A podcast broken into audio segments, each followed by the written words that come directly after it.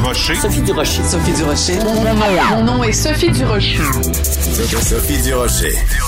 Des opinions éclairantes qui font la différence. Cube Radio. Bonjour tout le monde, bon lundi. J'espère que vous avez passé une bonne fin de semaine, que vous avez profité euh, du beau temps pour sortir, pour aller embrasser un arbre ou frencher un pic-bois dans une forêt.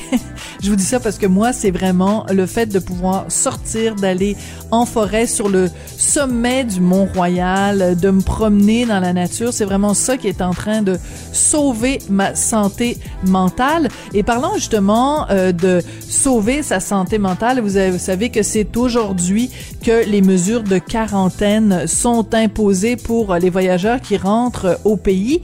Et je voyais certains snowbirds qui se plaignaient en disant, ben voyons, ça n'a pas d'allure la quarantaine, trois jours dans un hôtel. Et ils disaient, ben c'est comme une prison.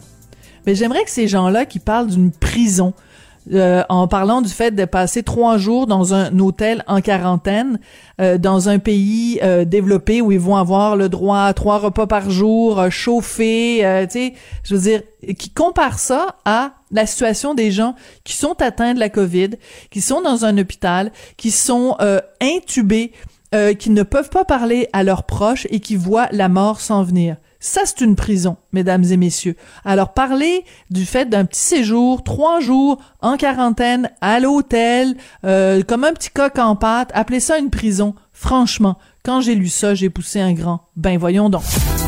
Sophie Durocher. Tout ce que vous venez d'entendre est déjà disponible en balado sur l'application ou en ligne au cube.radio.